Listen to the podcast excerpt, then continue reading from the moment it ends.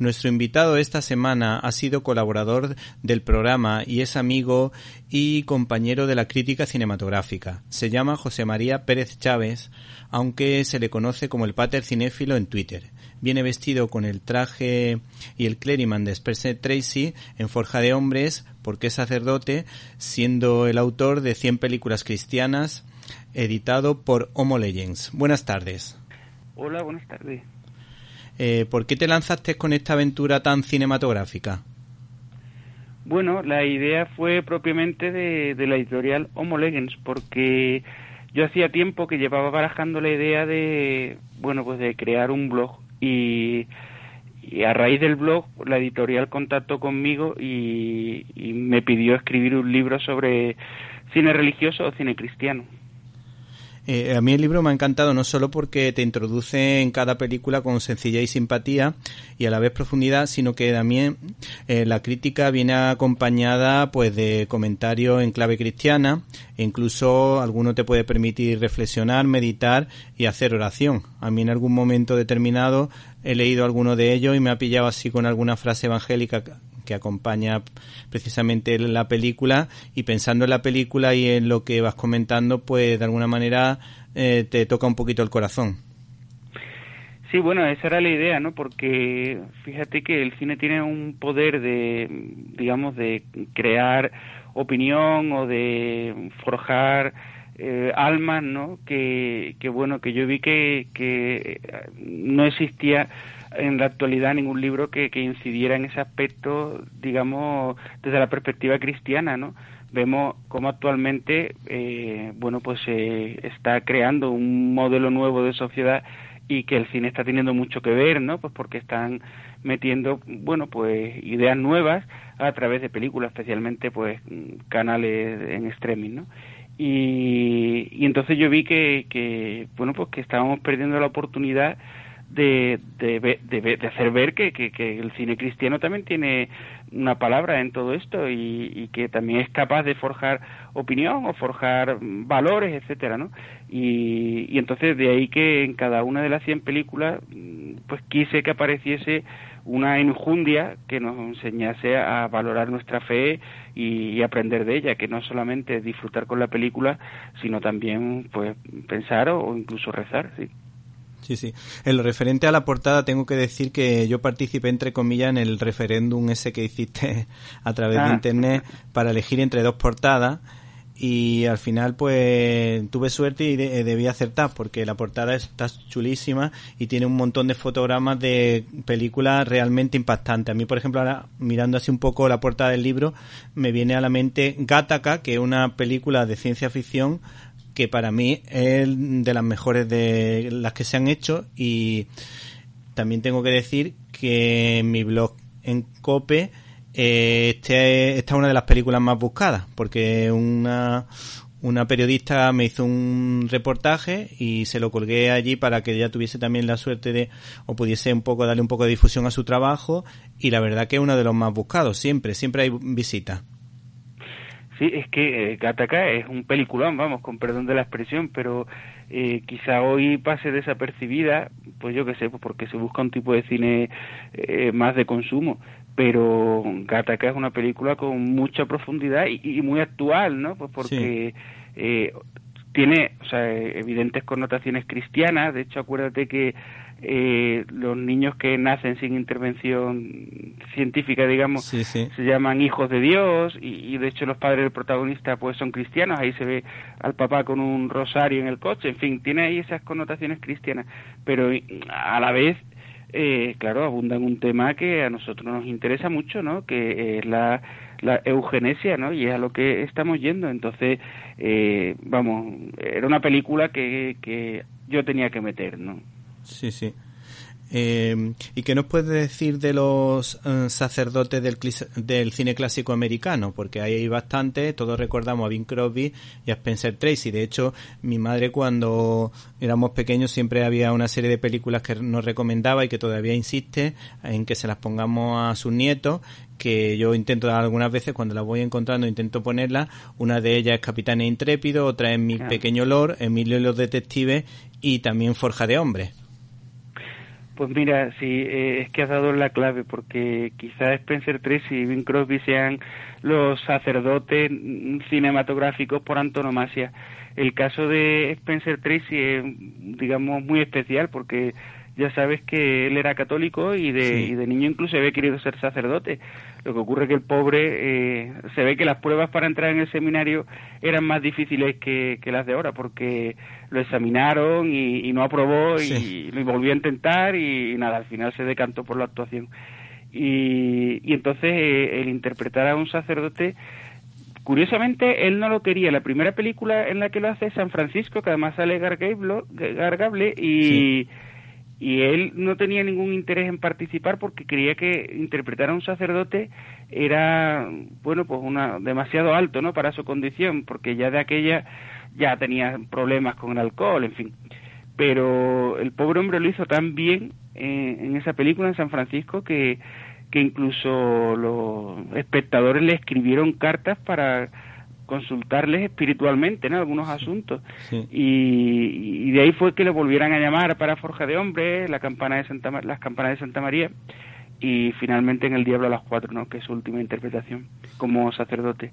Y Dean Crosby, pues sí, hombre, ha tenido a lo mejor menos papeles, eh, perdón, dicho entre las campanas de Santa María y la ciudad de los te lo iba a decir, sí. Exacto. Y, y Bing Crosby es el que aparece en Siguiendo mi camino y Las campanas de Santa María, que es en, menos películas, pero también eh, lo hace muy bien, especialmente Siguiendo mi camino, que aparece en el libro, eh, me parece una genialidad, ¿no? La, su interpretación tan, digamos, convincente y, digamos, respetuosa con el sacerdocio católico. Sí, bueno, de hecho, Tony LeBlanc eh, nunca creo recordar que nunca quiso hacer de sacerdote porque para él era muy importante la figura del sacerdocio y no se veía digno de representar ese papel. Sí, sí, fíjate, es que ya te digo que estamos hablando de épocas en las que el catolicismo, los sacerdotes, eh, bueno, se respetaban muchísimo a nivel social y a nivel cinematográfico, ¿no? Bueno, en la actualidad es evidente que eso ya no, ¿no? Que ya da igual, pero, pero antes, cada vez que salía un sacerdote en pantalla, eh, en fin, se le daba una solemnidad, ¿no? Bueno, la solemnidad que requiere, claro, el ministerio sacerdotal. Ya que estamos hablando de sacerdote, Rafael Gil hizo una grandísima película como La Guerra de Dios que ganó en el Festival de Berlín y desde luego un director muy relacionado o muy vinculado con el cine religioso y lo recordamos por películas como El Clavo, que es una magnífica película de intriga, o La Fe, que guarda ciertos paralelismos con la película de Meryl Streep La Duda, aunque no es exactamente lo mismo, pero sí tiene ciertas ciertas similitudes que llaman muchísimo la atención. También a Rafael Gil lo recordamos por películas muy divertidas sobre las novelas de Vizcaíno Casa, pero tú la destacas fundamentalmente por el, el milagro de Fátima. ¿Qué destacarías de esta película o del director? ¿Qué es lo que te apetece comentar? Pues sí, mira, eh, Rafael Gil efectivamente es uno de los grandes directores de la historia del cine español, ¿no? Pues ahora, como tantos otros, olvidados, pues bueno, pues tuvo, digámoslo así, la mala suerte de ejercer su cine en una época pues que ahora mismo eh, denostada, ¿no? Menospreciada. Sin embargo, eh, eh, de todas las películas que había, entre las que pensé incluir La Guerra de Dios, al final me decanté por La Señora de Fátima, porque me parece, en primer lugar, la, la más personal ¿no? del director. Eh, bueno, me parece muy acertada la, la, visión que le da acerca de, pues, de la visión de los pastorcitos portugueses, ¿no? Además, todo el contexto histórico mm, de la masonería, del ataque a la religión, en fin, me parece muy, muy, muy, muy, muy bien llevado, ¿no? Y luego porque la señora de Fátima tuvo un éxito eh, del que ahora no somos conscientes, pero que incluso llegó a Estados Unidos, donde tuvo un éxito bastante grande, eh, puso de moda la, bueno, digamos las apariciones de Fátima allí en Estados Unidos, e incluso al año siguiente, si no recuerdo mal, o a los dos años, se hace una versión americana de la película eh, la, Señora de Fátima, que se titula El mensaje de Fátima, que si tú la ves es prácticamente igual que la película de Rafael Gil, con algunas, bueno, connotaciones distintas, pero sigue eh, punto por punto la película de Rafael Gil. Entonces me pareció muy importante mm, poner esta película para destacar, eh, digamos, esa importancia que tuvo a nivel internacional. Bueno, más aún, sabes que eh, Rafael Gil fue convocado por el Papa Pío XII, eh, y además le, honró ¿no? al director diciéndole que con sus películas había hecho más, en, especial con Fátima, había hecho más que que con que muchas prédicas de sacerdotes desde el púlpito, ¿no? Y en cuanto a la guerra de Dios, que, que sí que dudé en ponerla, en fin, porque es una película francamente buena, eh, al final pues me decanté por la ley del silencio, que un poco trata los mismos temas y, bueno, es la que la lista de los 45 títulos del Vaticano es la que tenía ahí como predilecta y es la que escogí al final.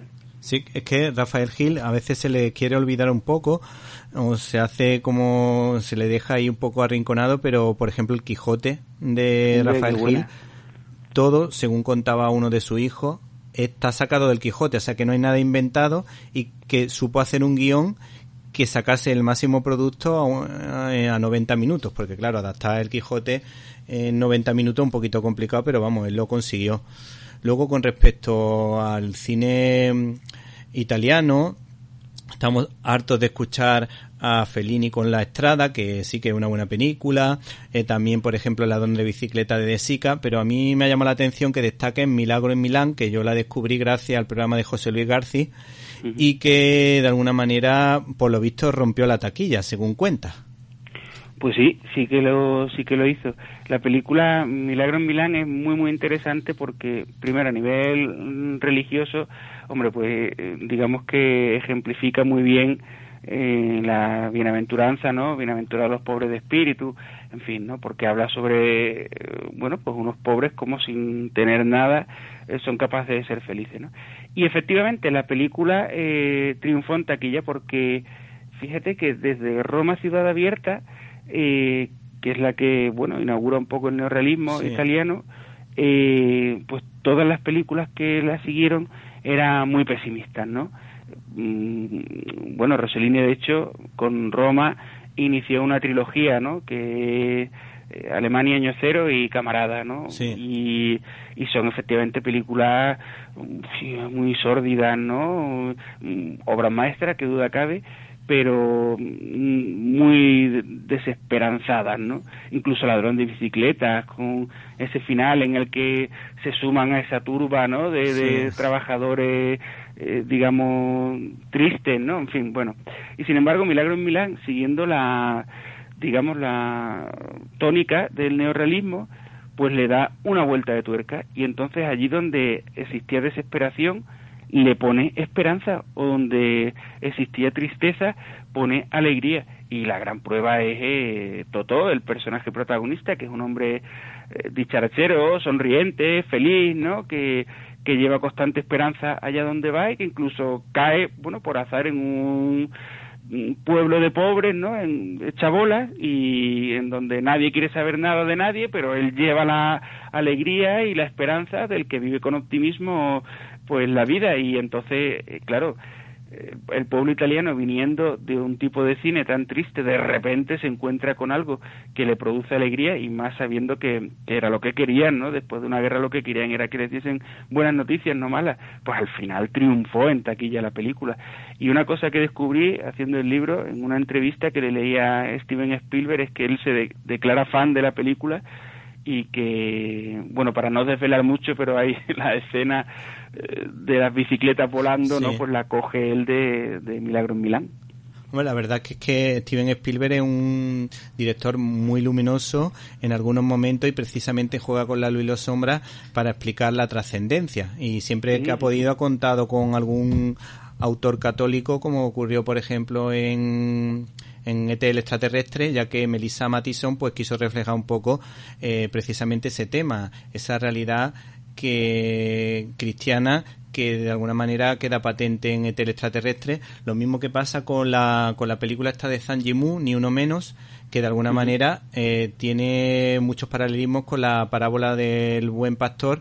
Y yo de hecho algunas veces se la pongo a los niños una vez que le he explicado la parábola para que entiendan el mensaje a través de la historia de esta pequeña niña. Le meto dos o tres cortes de la película y la verdad que los niños lo captan mejor. Una vez que, una vez que se lo he explicado, pues de alguna manera esto sirve como de apoyo. Sí, es que en efecto la quizá ni uno menos sea la película donde no haya religión, no de manera explícita y ni siquiera implícita, pero sin embargo, claro, eh, el, bien o la bondad, claro, también subyace, ¿no? En, determinadas obras de arte, como, como es este caso, y, y entonces ese ejemplo de la niña que va en busca del alumno que se le escapa es que es un reflejo fidedigno, como has dicho, de, de la parábola del buen pastor. Entonces, a mi juicio era imprescindible meter la película, que también, digo, sirve como ejemplo de eso, ¿no? De que cuando eh, eh, detrás del bien, la bondad, en fin, se encuentra Dios, ¿no? Aunque no se, se diga de manera explícita, y yo creo que en esa película lo refleja respecto de ET. Eh, fíjate que también tuve la duda de meterlo porque, claro, la parábola cristiana, o la alegoría cristiana mejor, pues es evidente, ¿no? El extraterrestre que viene del cielo, que se hace amigo del hombre, que muere, resucita y sube al cielo otra vez, ¿no? Y además hay una parte, eh, pues yo supongo que la habrán sacado del Sagrado Corazón, porque es cuando ET sale con el corazón ahí iluminado y la túnica blanca, en fin, bueno, la, toda iconografía cristiana. Lo que pasa es que en algún momento lo, lo expresé en el blog o en algún círculo así, y, y la gente lo miraba con recelo. Y entonces bueno pues tampoco para no crear esa discusión sino ir a tiro hecho con cosas más evidentes pues desistí en mi idea. Pero lo tengo en la recámara ¿eh? porque me parece una película que, que puede aportar mucho a, la visión cristiana. Además Spielberg contribuyó con esa película y por supuesto encuentras la tercera fase digamos a una digámoslo así, una especie de visión religiosa del extraterrestre que en el fondo es una búsqueda de Dios, ¿no? Un, elemento trascendente que nos cuida, nos guía y, y ya está. Y, y, Spielberg con esas dos películas, ya digo que contribuyó a, esa, a esa visión que hoy pues mucha gente tiene de los extraterrestres, que en el fondo, insisto, es una, un anhelo de la existencia de Dios, vamos. Sí, sí. Bueno, ahí el tema de la persecución religiosa, a mí me llama la atención la cantidad de películas tan tremendas que existen eh, persiguiendo al nazismo con toda la razón del mundo, pero lo que me cuesta trabajo entender porque hay tan pocas películas que hablen de la persecución de los cristianos en la Rusia comunista, por ejemplo, o en Camboya, o en Venezuela, o en Cuba. Pues sí, a mí también me sorprende, como bien dice, hombre, me parece loable que, que se hagan películas del holocausto, que se hable de él, en fin, etcétera. Pero, pero me sorprendió tremendamente que de Rusia, vamos, de la Unión Soviética, no exista prácticamente nada. Entonces, eh, viendo las pocas películas que existían, al final recaí en Cosecha Amarga, que es la que muestro ahí, que habla sobre el holodomor, ¿no? el genocidio ucraniano. O sea, mientras que del holocausto hablamos de 6 millones de personas mm, asesinadas, es que el holodomor son 10 millones y a veces más, ¿no? Y, en menos tiempo.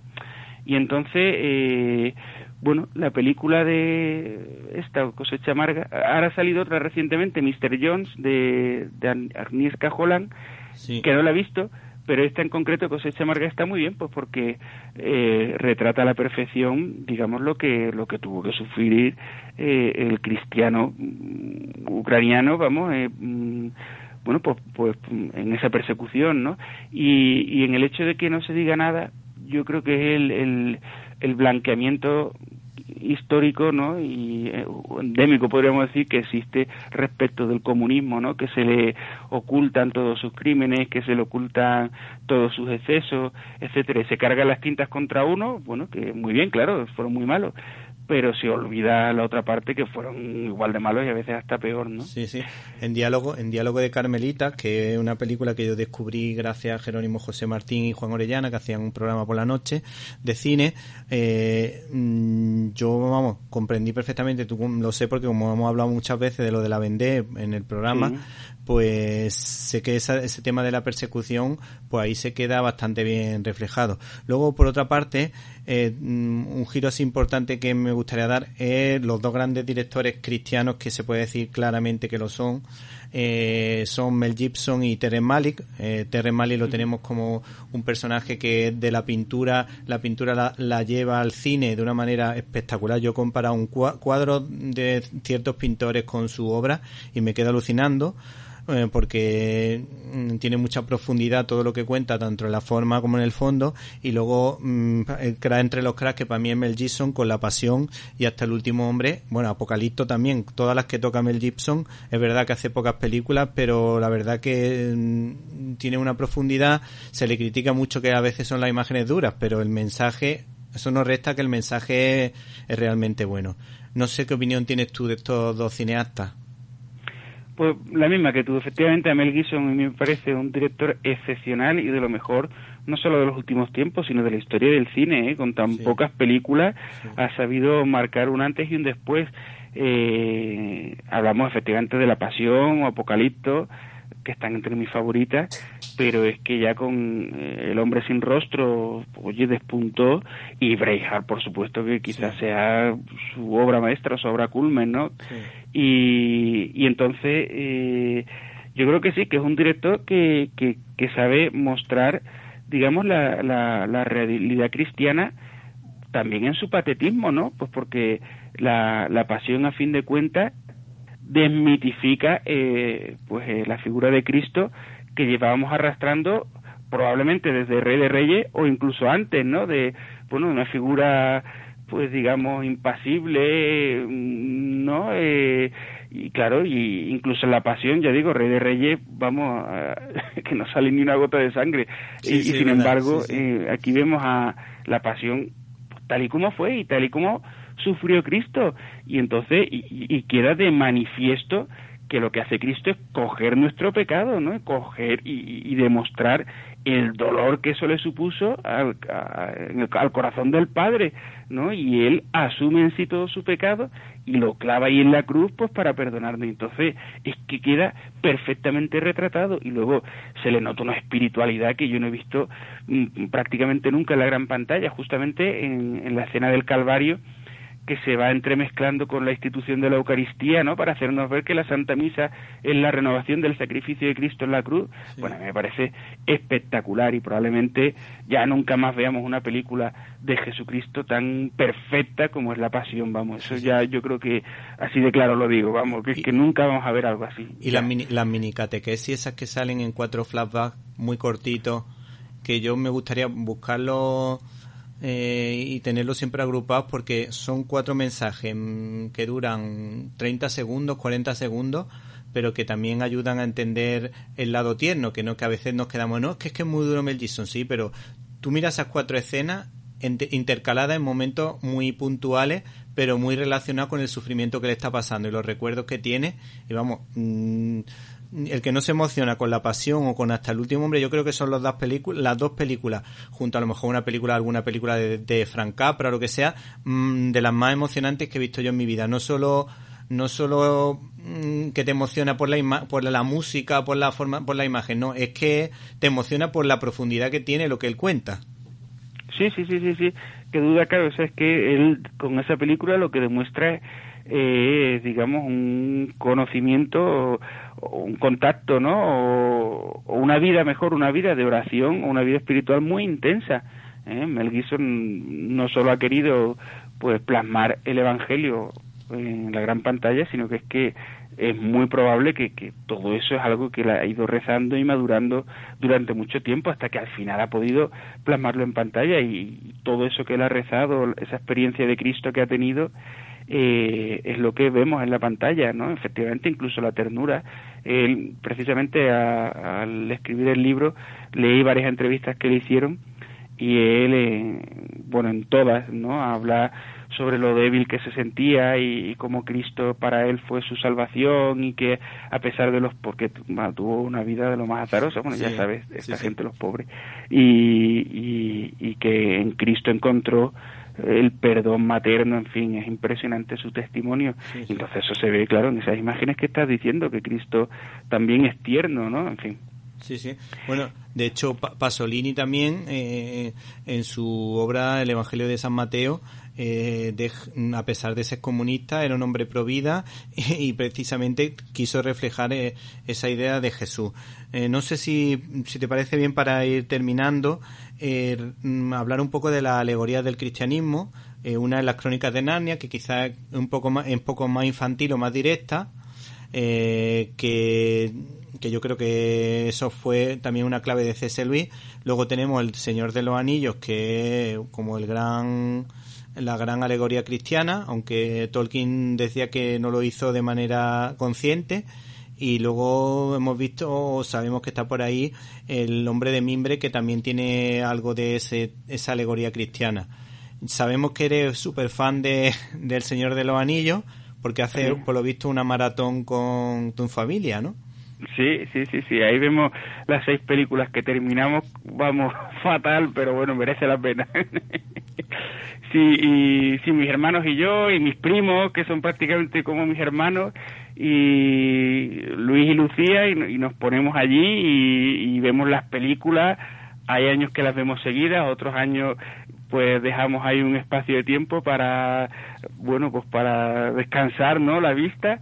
Pero sí sí vemos desde desde el las vemos por orden cronológico digamos desde la primera del Hobbit hasta el retorno del rey. Y y las películas son muy criticadas no por los fans especialmente las del Hobbit pero yo cuanto más las veo más enjundia cristiana le saco y yo creo que Peter Jackson estuvo muy acertado no de hecho, esta Navidad, cuando hicimos la maratón, el maratón, vamos, eh, viendo la, digamos, la primera, un viaje inesperado, y Julín entendía perfectamente todo aquello que Tolkien también en algún texto habla sobre eh, el trasfondo cristiano, ¿no? Pues como eh, el rey bajo la montaña, bueno, que mm, ha, ha, perdido su reino y mm, convoca a doce amigos para que le le ayuden a, a, recuperar su reino, lo que es suyo, ¿no? Que ha sido arrebatado por un dragón, en fin, la serpiente malvada, y tienen que ir a vencerlo, eh, y al mismo tiempo como mm, pide la colaboración de gente anodina, como es un hobbit, que es la vocación cristiana, ¿no? E incluso eh, esa famosa, de ahí lo de un viaje inesperado, que dice que no, pues como cualquier vocación que se llama al sacerdocio y paso a paso no quiero, pero sin embargo después hay un, impulso de, la gracia ¿no? que, que te anima a aceptarlo y lo vemos ahí cuando eh, este Bilbo se dice que no, pero a la mañana siguiente, sin saber por qué, acepta eh, el contrato de los enanos y parte para allá, ¿no? O, o como eso, también Tolkien ah, hizo referencia a, a Aragorn. Lo que tú has dicho muy bien, eh, que a diferencia de Luis, Tolkien no hace una alegoría específica, ¿no? Pues igual que Luis, Aslan significa eh, Cristo. Eh, esto significa tal cosa. Sino que el Señor de los Anillos, pues toda esa teología o esa vida de piedad de Tolkien al final se refleja, ¿no? Y entonces también en Aragón lo hablaba igualmente, que también es una especie, digamos, de, de nuevo personaje de, del, del enano Thorin, ¿no? Pues porque también es un rey que ha perdido su reino y que viene pobre a este mundo, pero que quiere recuperarlo y, tiene un grupo de amigos que le ayudan. En fin, entonces yo cada vez que las veo le voy sacando más y más y más enjundia cristiana, ¿no? Sí, sí. Y entonces respecto de las pelis, pues Narnia, bueno, a mí me parece muy bien y yo también me gustan mucho los siete libros de Narnia y la película me parece que, que refleja muy bien toda la, digamos, eh, la, historia de la salvación, ¿no? El, el crisma cristiano y, de hecho, eh, en el libro lo pongo, tiene mucha influencia de la pasión, que lo hemos dicho antes, ¿no? El director, en el momento en que Aslan va a ser sacrificado, pues quiso utilizar la misma tonalidad cromática que, que Gibson, ¿no? En los momentos de la oración del huerto de los olivos, en fin, es muy muy interesante. Y en cuanto a, al hombre de mimbre, yo la verdad es que soy muy fan de esa película. La descubrí hace tiempo y casi de casualidad y, y me parece también una película muy interesante, pues porque contrapone paganismo o neopaganismo en ese caso con cristianismo. Eh, se volvió a poner de moda hace un año o dos con Midsommar, que te acordarás, ¿no? Y, esta película se encuentra un poco en la base de esa película, de, esa de Midsommar, pero esta, El hombre de mimbre, quizás sea más interesante por esa pugna que establece entre paganismo y cristianismo, que al principio están a la par, pero bueno, después se decanta por una de las dos, que ya lo tiene que ver el espectador, ¿no? Y, o el lector. Y, ya digo, es una película cruda, mm, para niños, la verdad, y, es una película, bueno, pues que mm, a veces rara, ¿no? Porque, bueno, tiene imágenes extrañas, pero que en el grueso del film se ve por qué, ¿no? Y luego Christopher Lee tenía mucho interés en participar en esta película, de hecho renunció a su sueldo para, para sacarla adelante y aunque no tuvo éxito en su momento, ahora mismo es una película de culto y con razón, ¿eh? Sí, sí. Es que Christopher Lee, la verdad que mm, todo lo que ha hecho se ha convertido en, culto, en obra de culto, porque mm, haya tenido éxito o no haya tenido éxito, siempre el hombre mm, saca adelante sus papeles y luego todo el mundo está pendiente de sus intervenciones. Bueno, pues se nos acaba el tiempo.